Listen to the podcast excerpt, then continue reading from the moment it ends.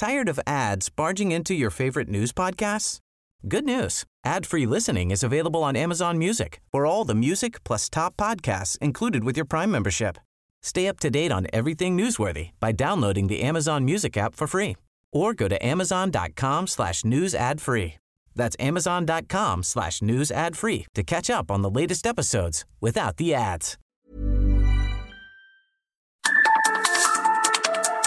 Las coordenadas de la información. Con Alejandro Cacho.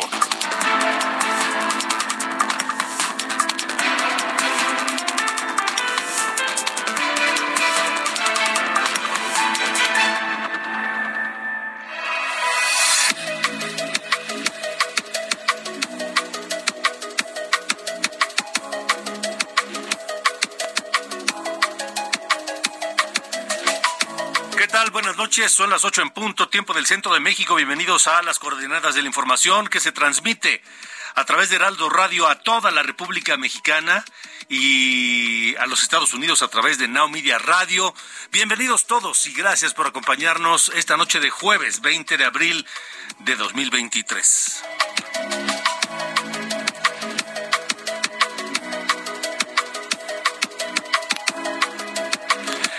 En este momento está comenzando el debate entre las aspirantes a gobernar el Estado de México, Delfina Gómez, por el partido Morena, Partido Verde y Partido del Trabajo, y Alejandra del Moral, del PRI, PAN, PRD y Nueva Alianza. Le tendremos todos los detalles de este debate que ha despertado enorme expectación entre los electores, por supuesto, del Estado de México, pero también, también del resto del país. Y esta noche, esta noche, ¿cómo llegan las candidatas a este primer debate? ¿Qué dicen las encuestas? Heraldo Media Group publicó hoy la encuesta que realizó Poligrama y que indica quién va, si fueran las elecciones el día de hoy, quién ganaría. Le tendremos el reporte.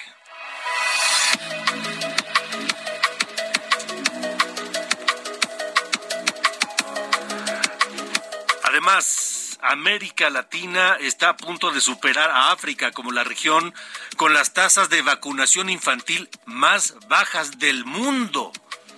Latinoamérica por debajo de África. ¿Se lo hubieran podido imaginar? ¿Por qué es esto? Bueno, porque uno de cada cuatro niños en América Latina no ha recibido el esquema completo de vacunas básicas o no ha recibido ninguna dosis y eso los deja expuestos a un número enorme de infecciones de, que son inmunoprevenibles, como la hepatitis B, el sarampión, el tétanos y otras. Hablaré de este tema con la doctora Verónica Atié, especialista en inmunología, integrante de las iniciativas Convidemos Vida y Vacunemos con Evidencia.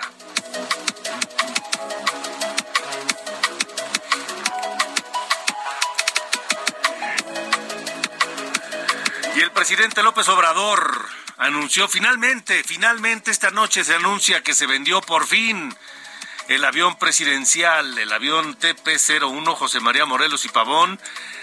Lo compró el gobierno de Tayikistán. El gobierno de Tayikistán. Le tendremos el reporte.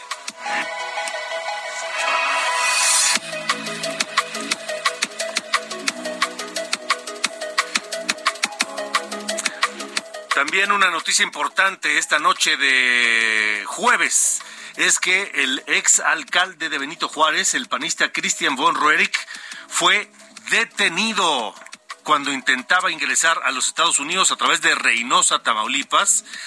Fue detenido y deportado a México, por lo que agentes de la Policía de Investigación de la Ciudad de México se trasladaron de inmediato a Reynosa para aprenderlo.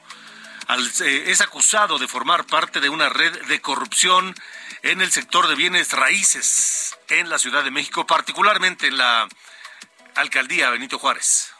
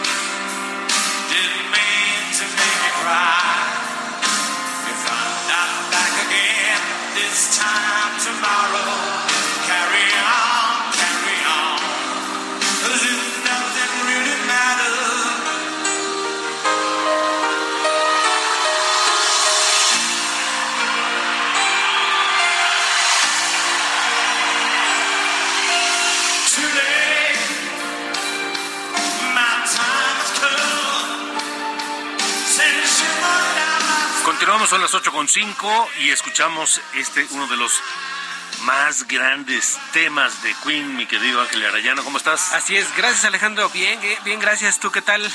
Bien, gracias. Qué bueno. Todo bien. Pues estamos escuchando a Elton John interpretando. Rhapsody Bohemia. Y es eh, en la grabación del 20 de abril de 1992, el concierto homenaje a Freddie Mercury, que tenía cinco meses más o menos que había muerto meses atrás, en 1991, noviembre. Y ahí se juntaron pues, pues la crema innata de ese entonces de- del rock. Elton John, como ya dijimos, de Leppard, Axel Rose, que participa en la segunda parte de Rhapsody de Bohemia, de Guns N' Roses.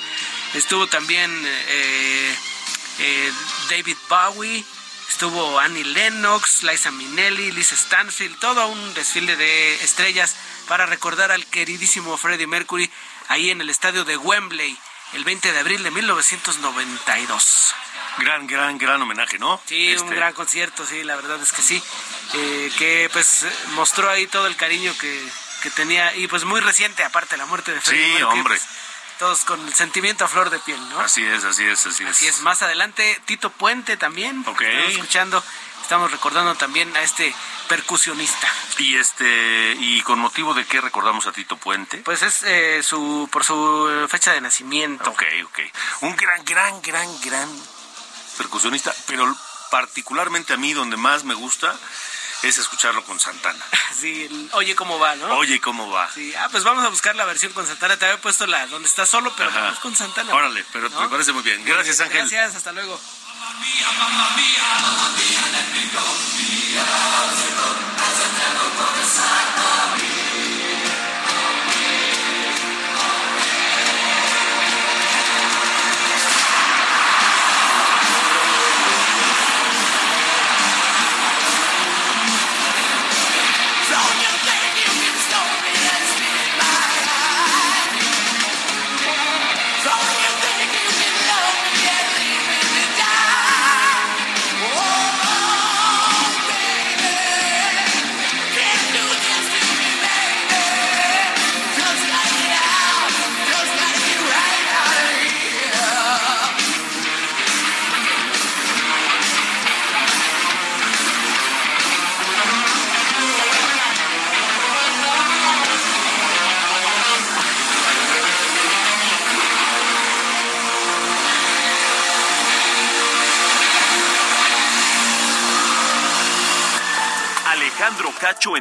las redes. Encuéntralo como Cacho Periodista. Son las 8 con 8, 8 de la noche con 8 minutos, tiempo del centro de la República Mexicana. Este dato que le decíamos hace un momento que da a conocer la UNICEF, este reporte es demoledor. Así, demoledor. Si nos creíamos un continente superior, por lo menos en algunos sentidos básicos del derecho humano, superiores a África, le tengo malas noticias. Porque en los últimos 10 años, América Latina y el Caribe pasaron de tener una tasa de vacunación infantil, una de las más altas del mundo, a estar a punto de desbancar a África como la región del planeta con las tasas más bajas de vacunación infantil. UNICEF alerta que uno de cada cuatro niños en América Latina no ha recibido el esquema completo de vacunas básicas o no ha recibido ninguna dosis del esquema básico de vacunas como hepatitis B, sarampión, tétanos y otras. Brasil, México, y Venezuela? Repito, Brasil, México y Venezuela son los países con más niños, así se les clasifica, niños cero vacunas. Ahí está México. La doctora Verónica Atié es especialista en inmunología, integrante de las iniciativas Convidemos Vida y Vacunemos con Evidencia. Está con nosotros esta noche. Gracias, doctora. Al contrario, Alejandro, muchas gracias por la invitación. ¿Qué nos llevó a estar en este lugar tan, dejemos lo penoso, lo lamentable, triste? decir, no lo puedo creer.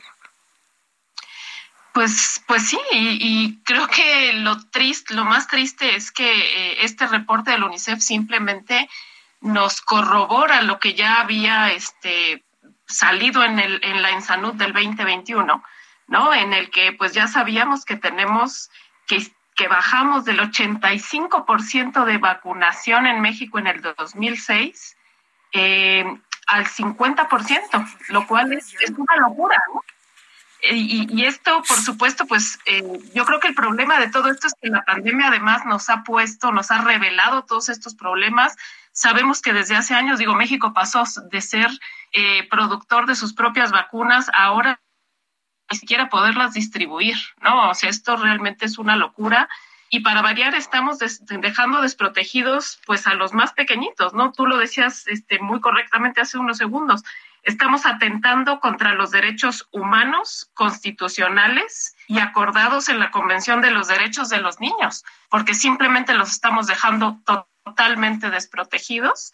Y, por ejemplo, tenemos niveles eh, de cartilla nacional de vacunación en la península de Yucatán, que son los peores que tenemos. 6.5% de los niños menores de un año, solamente 6.5% están vacunados y menores de dos años solamente el 19.8%. Entonces, pues, es terrible. Eh, terrible, pero ¿qué nos pasó? Es decir, de tener uno de los índices más, más, más eh, amplios de cobertura en vacunas a donde estamos hoy, ¿qué, ¿qué, nos pasó? Es decir, dejamos de producir vacunas aquí, en el país. Y, y, el, y, el, y el problema de la compra de medicamentos que, que inició en este, en este gobierno eh, ha propiciado esto? Entiendo que desde el gobierno anterior ya venía un declive. ¿Es así? Así es. Sí. Sí, definitivamente. Esto no es solamente de este gobierno, pero es claro que este gobierno no solo no ha hecho nada para mejorarlo, sino que desgraciadamente pues ha empeorado las cosas, ¿no? Porque eh, además pues tenemos otros, este, otros muchos datos que realmente cada vez que vamos encontrándonos y topándonos con más situaciones, yo creo que es aún más preocupante. Por ejemplo, lo que UNICEF propone eh, como las posibles vías para recuperar esta gran problemática es, por un lado, la equidad. Claramente en México hoy en día tenemos menos equidad en todos sentidos. Sabemos que tenemos muchísimos más millones de pobres nada más en este último sexenio. Y para ponerlo definitivamente, Efectivamente, en el área de vacunas, por ejemplo, sabemos que en el grupo de edad de 5 a este, 11 años, para vacunación COVID, me refiero en este momento solamente, se les requirió a esos niños, como a todo el resto de la población, que llevaran un CURP para poder ser registrados para tomar esta vacuna. Y tenemos datos que son escalofriantes, donde sabemos que el 30% de esa población no tiene un CURP y por lo tanto se le negó la vacunación. O sea, esto ya no es nada más una cuestión de incapacidad, de falta de conciencia, esto ya pues realmente y desafortunadamente raya en lo criminal. Otro de los puntos que nos pide la UNICEF es confianza. ¿Cómo podemos tener confianza y cómo podemos informar a la población que la tenemos cada vez menos educada, que además eh, hace unos meses, el mes pasado de hecho, eh, se invitó a unas personas, a uno de los mayores antivacunas del mundo, a el Senado de la República.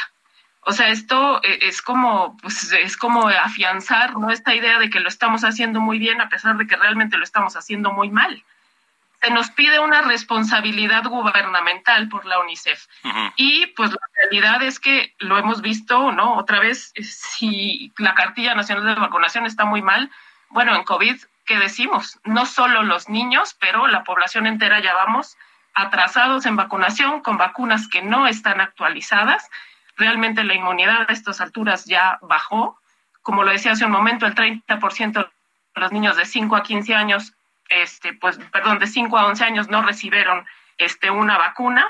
Eh, ninguno de ellos recibió una tercera dosis y además los bebés de seis meses y hasta menos de cinco años ni siquiera se les ha considerado, ¿no? En, el caso de COVID que además es lo que nos está poniendo en, una, en un mayor riesgo. Otra cosa que sugiere eh, la UNICEF es que se haga un mayor y, mejor gasto en vacunación. Pero ¿cómo vamos a hacer esto si, eh, de acuerdo a datos que acaban de salir de la, de la OCDE, en México solamente invierte el 5.4% de su PIB en salud? Y estamos a menos de la mitad de lo que invierte Cuba. Ya ni siquiera nos tenemos que eh, comparar con países de primer mundo. Cuba invierte 11.1%, nosotros 5.4%. Y para tener un shock mayor, eh, nos enteramos que, de hecho, en el, el año pasado hubo un subejercicio del presupuesto para las vacunas. ¿Qué pasó de los 30 mil millones de pesos que estaban asignados? Solamente se utilizaron 7.5 millones de pesos, mil millones de pesos. Esto significa que pues el presupuesto estaba ahí, estaba ya etiquetado y simplemente se decidió no utilizarlo. Y por último, la UNICEF nos pide que tengamos sistemas resilientes. Bueno, es que si nos ponemos a ver el trato que se le está dando al personal médico y de salud y, y que toda esta falta de medicamentos, esta falta de tratamientos, además hace un par de días, ¿no? Este comunicado donde se pretende desaparecer a 18 este, institutos y órganos, eh, entre los cuales se encuentra el CENCIA. Este es el Centro Nacional para la Salud de la Infancia y la Adolescencia, que es precisamente el encargado de organizar la vacunación en los menores. Entonces, pues la situación es muy, muy preocupante. Eh, doctora, estamos platicando con la doctora Verónica ¿Qué habría que hacer, evidentemente con urgencia, y cuánto tiempo nos va a llevar y cuánto, digo, ya olvidémonos del costo económico. Pues es que lo más triste, Alejandro, es que como decía, en este momento el costo, pues el problema no es tanto el costo, porque el dinero estaba ahí, simplemente no se utilizó. Entonces, pues, ¿qué tenemos que hacer? Eh, pues antes que nada comprar vacunas, porque de aquí a que volvemos a montar todo un sistema de vacunación, ¿no? De producción de vacunas en México, que ahora se menciona esto con la este, vacuna patria, lo cual es, es otra locura, ¿no? Porque ni siquiera se tiene una fase 3 de la vacuna patria y dicen que con eso vamos a, a afrontar los siguientes eras y vamos a volver a, a, regresar a producir vacunas. Esto yo no lo veo así. Se necesita inmediatamente empezar a vacunar a los más pequeñitos porque además este retraso que tenemos y que se ahondó con la pandemia, pues la realidad es que niños que debieron de haber sido vacunados al año o al, no, hasta dentro de los dos primeros años, pues ahorita ya tienen cuatro, cinco, seis años y entonces el monto que se tiene que aplicar es mucho mayor y la logística es mucho mayor. Yeah. Entonces, con un sistema de salud que está desmantelado, pues la verdad es que la tarea es enorme y yo solo espero que, que, que el siguiente candidato a, a, a, llevar este país pues tenga conciencia de esto porque realmente el reto es enorme, pero sobre todo el riesgo a nuestros sí. pequeños es, es enorme. Quiero hablar de eso, doctora Tie. ¿Qué, ¿Qué puede pasar si esto no se corrige a la brevedad, de inmediato? ¿Qué, ¿Qué futuro le espera a este país y sobre todo a la niñez de este país? Pues eso quizás es lo más, este, lo más preocupante una vez más, ¿no? Es que eh, aquí cuatro puntos muy importantes. Desafortunadamente de esto no se está hablando, pero a estas alturas se calcula que la mayor parte de la población ya tuvo una infección de COVID. Y lo que no nos han dicho es que el COVID, ya sabemos ahora que este virus, el SARS-CoV-2, eh, produce una desregulación del sistema inmunológico, también una desregulación del sistema nervioso central, y esto se presenta hasta en el 60% de las personas que tuvieron desde una infección hasta sintomática o muy, muy, muy leve, ¿no? Que ni siquiera supieron de esto. Los niños, al no estar vacunados contra COVID, pues obviamente son más propensos a ser parte de este 60%. El hecho de que tengan esa inmunosupresión o inmunodesregulación, que no es necesariamente muy obvia de entrada, pero que se puede presentar a largo plazo, pues los pone todavía en mayor riesgo de que las infecciones por otros virus, bacterias, hongos, les sean mucho más, este, mucho más severas. Pero entonces estamos, por un lado, los tenemos, eh, pues, de alguna manera inmunoafectados, eh, ¿no? Por otro lado, no los vacunamos contra esos, contra esos este, microorganismos, pues realmente los estamos poniendo en una situación complicada donde su salud está totalmente en riesgo, pues no sabemos a qué nivel porque no lo podemos predecir, pero podemos saber que es una situación muy complicada. Ahora, el otro punto es que sabemos, hoy en día cada vez hay muchos más datos, donde sabemos que hay eh, esto que se conoce como las enfermedades crónicas asociadas a infección, entre las que se encuentra, por ejemplo, la encefalomielitis miálgica, el long COVID o COVID persistente mismo, eh, la enfermedad de Lyme, y también hay ahora unos datos que nos indican que estas enfermedades crónicas a largo plazo, que no se presentan de manera inmediata, ¿no? sino que se van desarrollando con el tiempo, pueden también llevar a enfermedades como Alzheimer o demencia. Entonces, pues, mm, mm, quisiera ser más optimista, pero estarás de acuerdo que con estos datos pues es difícil. Es imposible, sí. Doctora Verónica Tie, muchas gracias por haber estado con nosotros esta noche. Al contrario, te agradezco muchísimo, Alejandro. Muchas gracias a todo tu auditorio. Buenas noches. solo voy a decir, concluir una cosa. Si este gobierno o el que sigue no corrigen esto con urgencia, estarán cometiendo un crimen y violando el derecho a la salud de nuestra niñez. 8.21. Las coordenadas de la información. Con Alejandro Cacho. ¿Qué pasó en Plaza Carso, Gerardo Galicia? De pronto una balacera y un muerto allá. Buenas noches.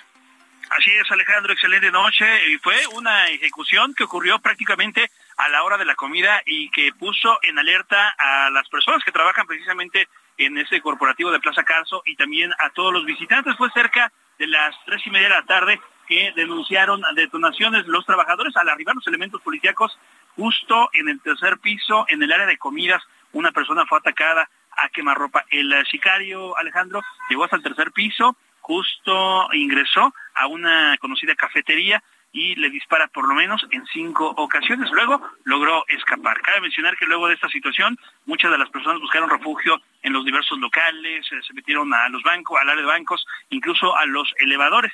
Eh, hasta el momento no tenemos reporte de personas detenidas, pero el jefe de la policía, Omar García Harfuch, ha anunciado que el sujeto que pierde la vida es un hombre de 42 años de edad y está vinculado con el crimen organizado que opera al norte del país. También informó que cuenta con una orden de aprehensión en Oklahoma por tráfico de drogas. Cabe mencionar que según versiones extraoficiales, este sujeto que fue atacado a tiros eh, responde, respondía al nombre de Julio N y presuntamente sería miembro del eh, cártel de los Arellano Félix. Por supuesto, son esta última versión eh, es una versión extraoficial y ya será la Fiscalía General de Justicia de la Ciudad de México la encargada de brindar los detalles y tratar también de realizar las investigaciones correspondientes para dar con el sujeto que eh, asesina a este hombre de 40 años a la hora de la comida Muy bien. la Plaza Carlos. De acuerdo, Gerardo, gracias por el reporte. Hasta luego. Hasta luego.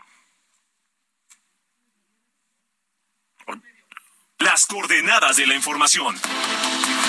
Con Alejandro Cacho.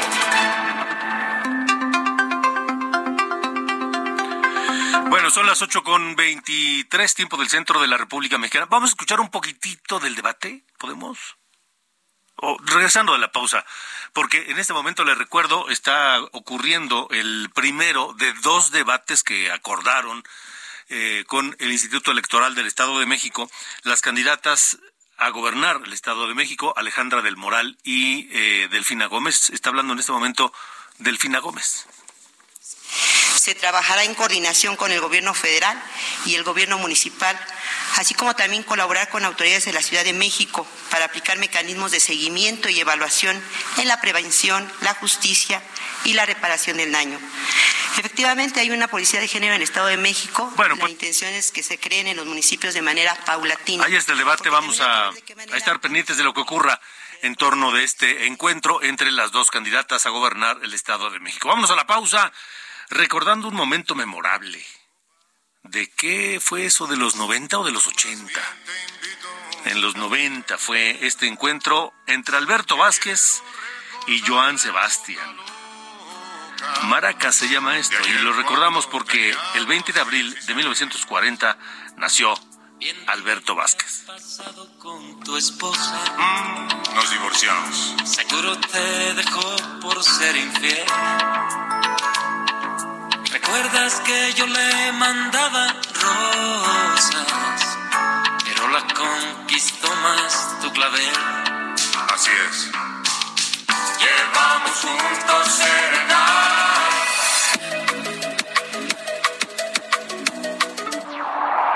Las coordenadas de la información. Con Alejandro Cacho.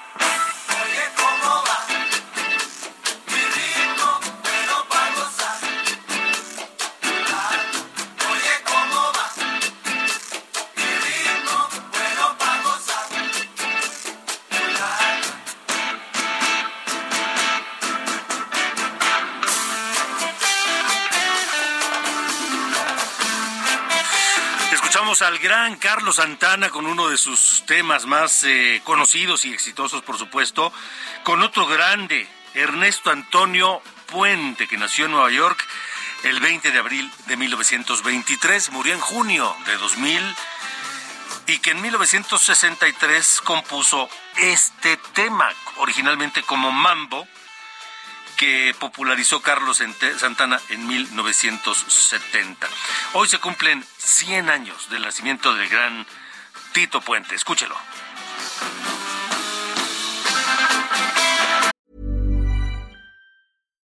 Here's a cool fact a crocodile can't stick out its tongue. Another cool fact you can get short term health insurance for a month or just under a year in some states. United Healthcare short term insurance plans are designed for people who are between jobs, coming off their parents' plan, or turning a side hustle into a full time gig. Underwritten by Golden Rule Insurance Company, they offer flexible, budget friendly coverage with access to a nationwide network of doctors and hospitals. Get more cool facts about United Healthcare short term plans at uh1.com.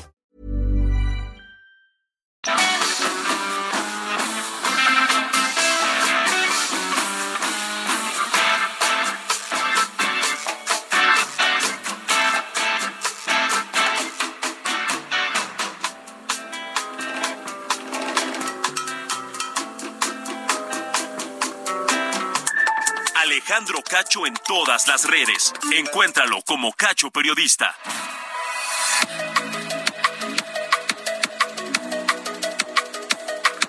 Buenas noches, soy Diana Bautista y les saludo con el resumen de noticias. En la Ciudad de México, familiares y amigos de Perla Cristal Gaviña llevaron a las instalaciones de la Fiscalía Capitalina el ataúd de Perla, que fue localizada sin vida en Guanajuato tras 11 días de haber sido reportada como desaparecida en Tláhuac. Un juez de control reprogramó para mañana la audiencia en contra de Antonio Molina Díaz, director de control y verificación migratoria, quien es juzgado por su presunta responsabilidad en la muerte de 40 personas en la estación migratoria de Ciudad Juárez, Chihuahua. En tanto, mañana comparecerá Francisco Garduño, comisionado del Instituto Nacional de Migración, y también se definirá si el delegado de migración en Chihuahua, el contraalmirante Salvador González, es o no vinculado a proceso.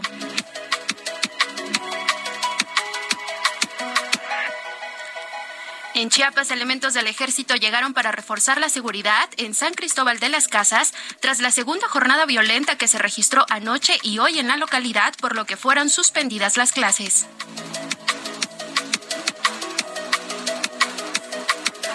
La Suprema Corte de Justicia dio como plazo máximo el 1 de enero del 2024 para que la Guardia Nacional regrese a la Secretaría de Seguridad Pública tras haber sido declarada como inconstitucional la reforma que la trasladó a la Sedena.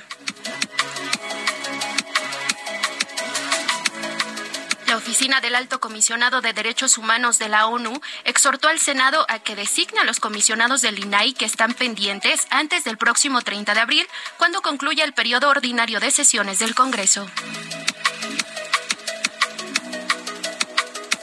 El Pleno de la Cámara de Diputados aprobó las reformas y adiciones a la Ley de Aviación Civil para permitir la creación de una línea aérea del Estado propuesta por el presidente Andrés Manuel López Obrador. Finalmente, en la Cámara de Diputados, a través de un video, mensaje, el presidente de Ucrania, Volodymyr Zelensky, pidió a México apoyar la, la fórmula ucraniana de la paz para poner fin a la guerra que Rusia inició hace poco más de un año contra su país. Esta fue la información de hoy jueves. Muy buenas noches.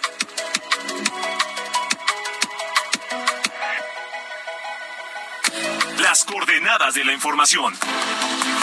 Con Alejandro Cacho.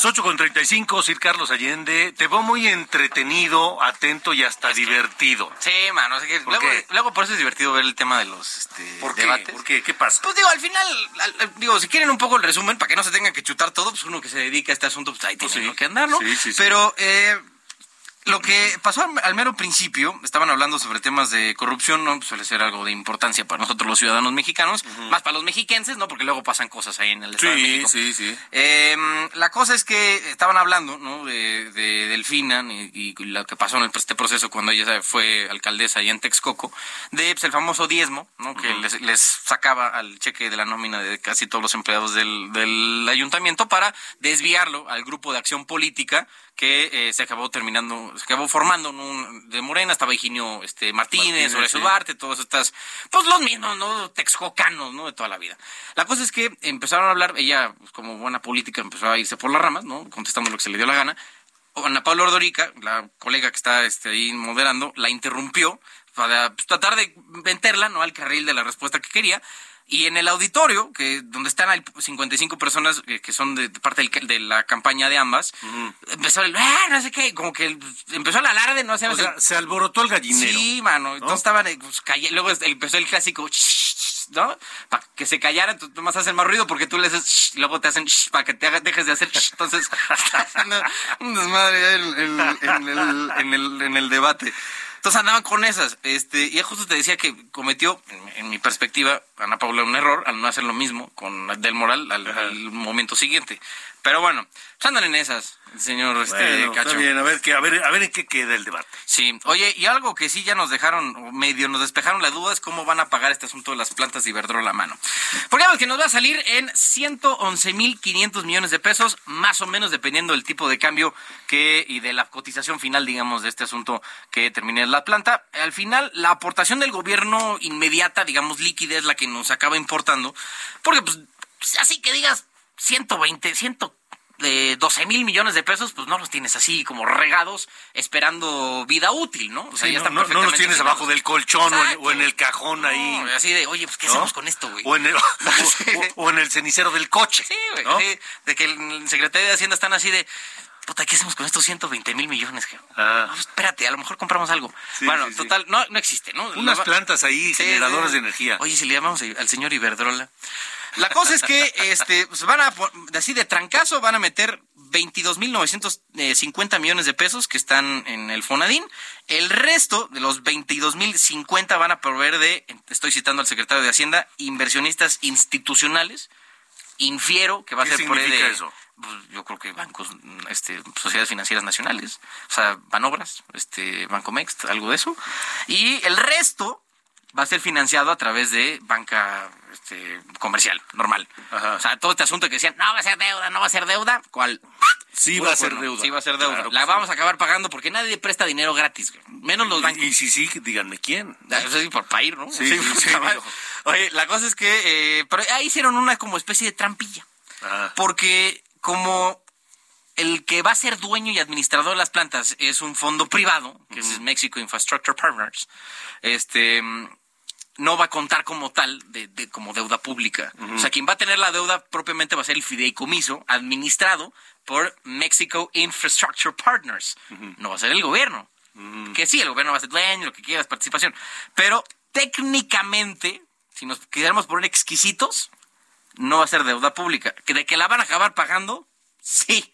Con vasto interés, seguramente. La cosa es que, eh, pues, al menos se medio cumple en un plano existencial alterno, que sí, en efecto, no se va a ver reflejado este saldo extra en la cuenta de la deuda pública. La misma historia de siempre. Sí, señor. La misma historia de siempre. Digo, al final, sí, o sea, que en unos qui- 10 años, no sé cuánto duele el financiamiento, esto todavía está por, por negociarse, pero de que vamos a acabar pagando los 111 mil y cacho millones más intereses, sin duda. Pero además, yo, yo te haría una pregunta. ¿Y si no nosotros, quién? ¿De qué? O sea, ¿Quién, pa- quién, quién lo paga? Ah, no. Viene a pasar. O sea, el gobierno usa el dinero de los impuestos que es nuestro dinero. Sí, señor.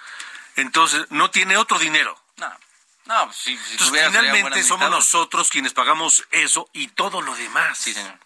¿No? Lo que, por, por eso. pues, Entonces, por eso es una, es una falacia, es una mentira, es una fantasía, es un engaño decir Una argucia. que, que, que, que el sistema de salud público y gratuito. No, no es gratuito. El gobierno no saca la lana por buena gente y la... y- Sino del aire, ¿no? Sí, de los árboles. La planta, ¿no? O sea, el dinero que tiene el gobierno para hacer las cosas, entre comillas, gratuitas, es lana nuestra. No, y la pagas cada que compras algo, cada Claro, que te pagan tu claro, nómina, claro. y vienen tus descuentos. Claro, entonces eso Ese es el gratis. Digo, nada en esta vida es gratis. nada es gratis, Nada, nada, nada. absolutamente. Ni el Bueno, internet de los aeropuertos. exactamente.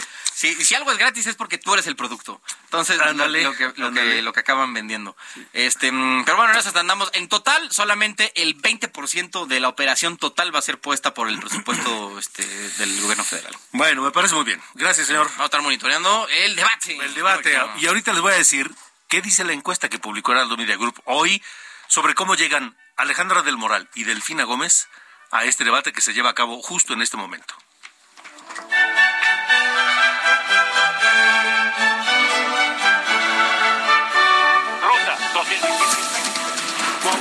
Y el Estado de México están hoy, Están hoy. en la ruta 2023. 2023.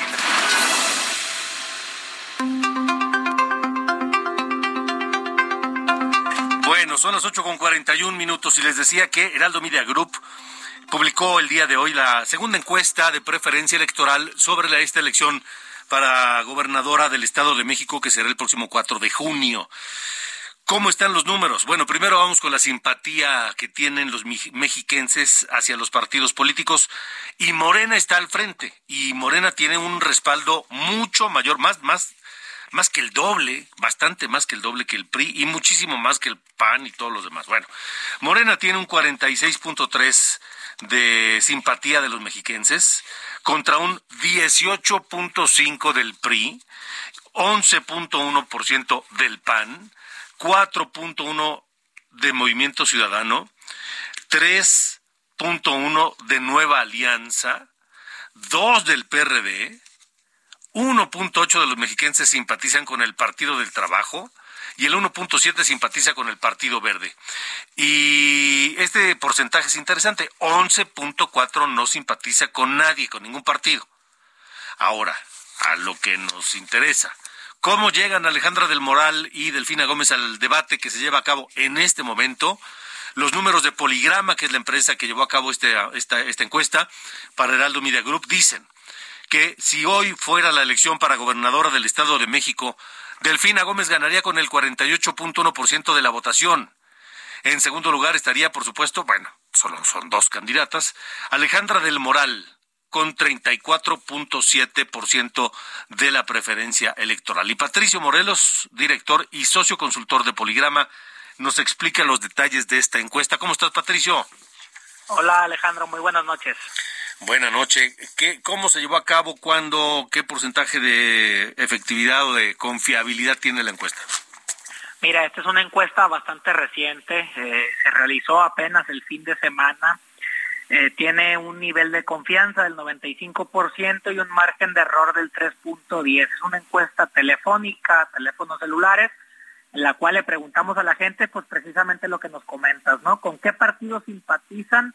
Pero también, si fuera la elección, ¿por quién votarían? Eh, es prácticamente el mismo resultado de hace algunos días cuando presentamos la primera encuesta de esta de esta campaña, ¿no? De esta elección.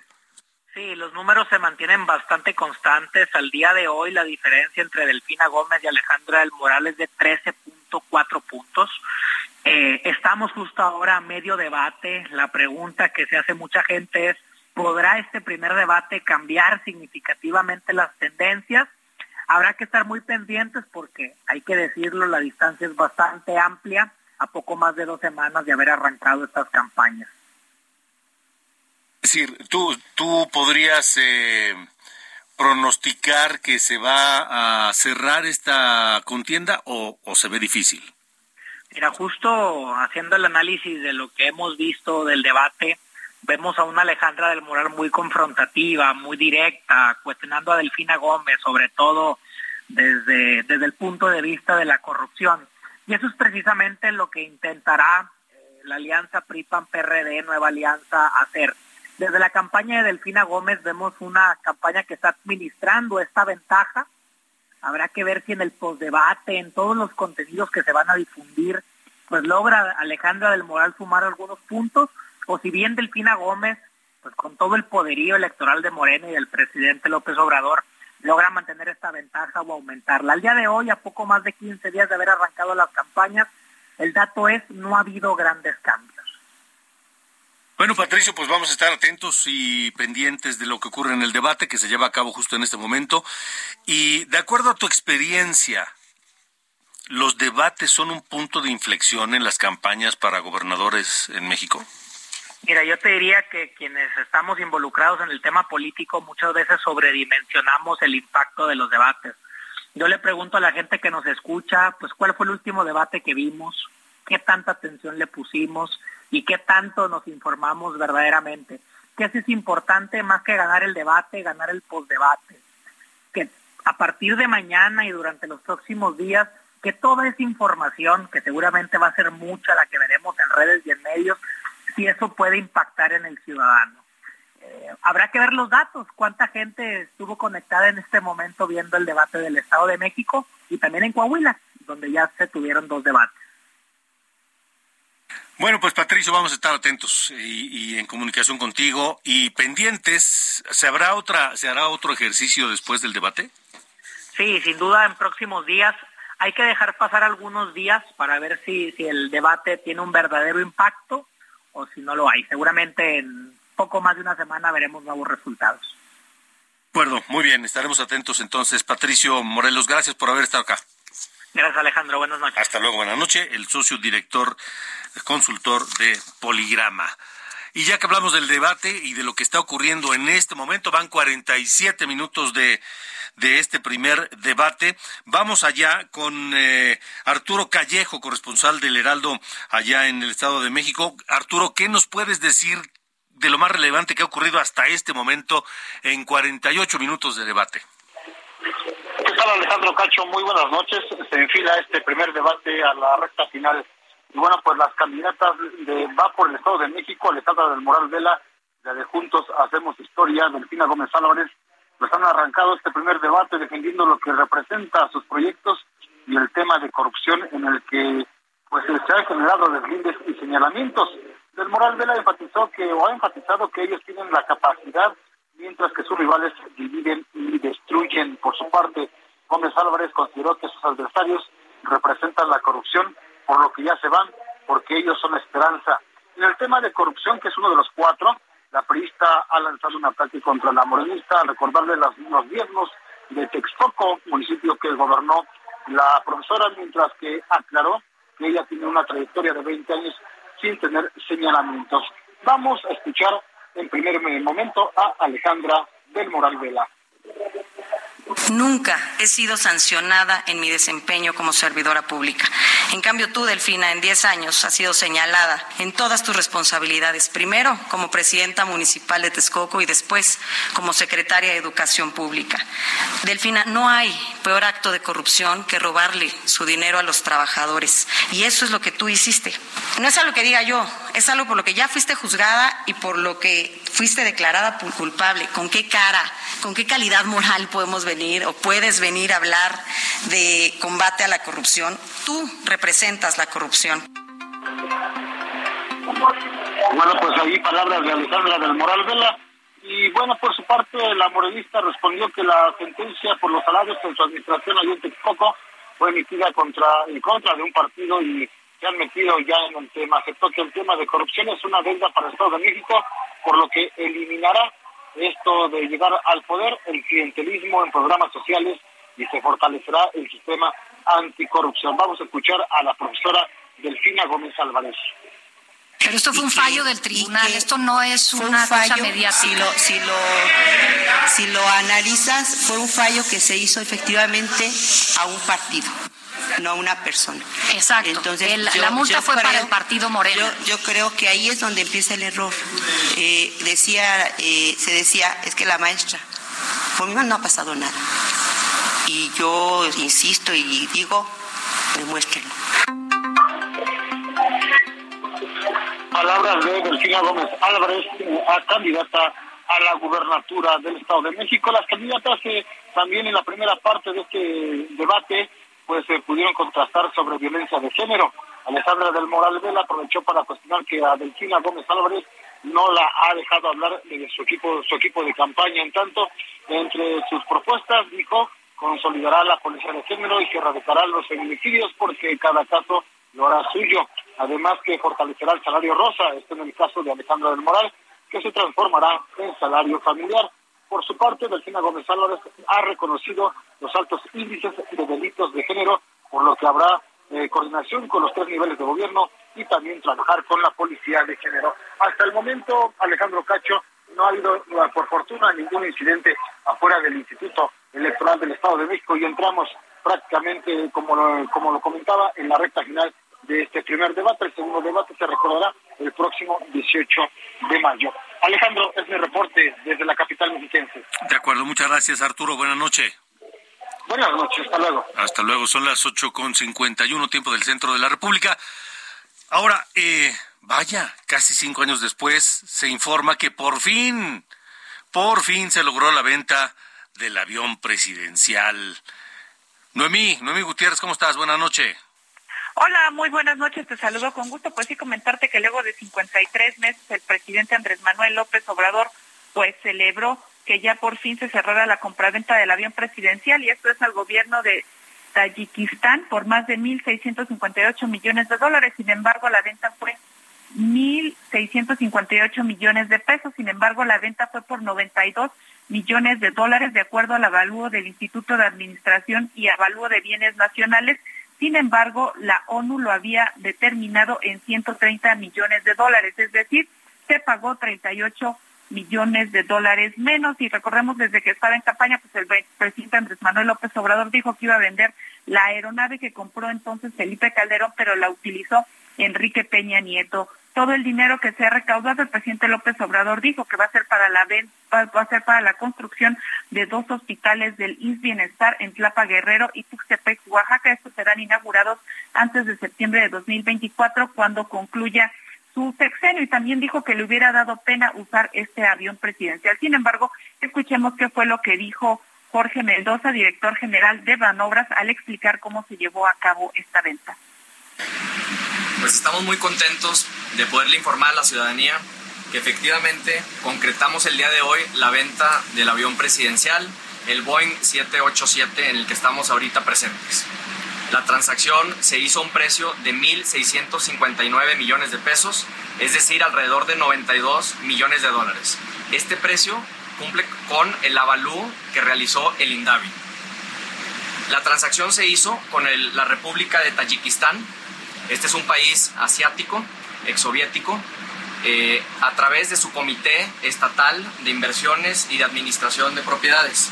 Ellos están aquí el día de hoy en México y tienen aproximadamente 10 días después del día de hoy para poderse llevar la aeronave hacia su país.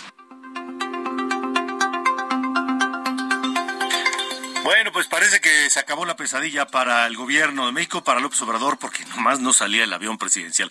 Gracias, Noemí. Muy buenas noches. Hasta luego, buenas noches. Y gracias a usted también que nos haya acompañado, porque pues ya nos acabó el tiempo. El debate entre Alejandra del Moral y Delfina Gómez continúa. Y en los siguientes espacios de Heraldo Media Group le estaremos informando, por supuesto, los detalles de esto. Nos vamos escuchando a Aerosmith y esto que se llama Amazing.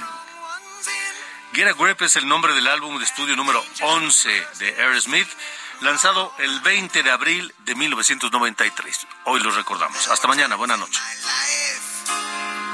when I was going insane, trying to walk through.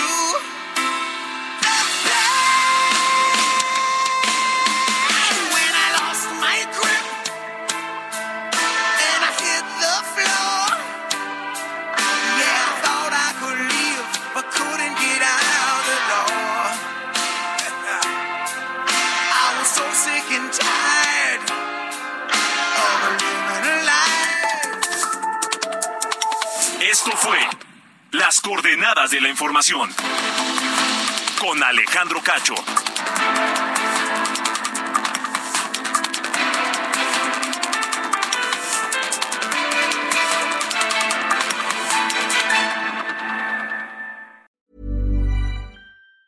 Tired of ads barging into your favorite news podcasts?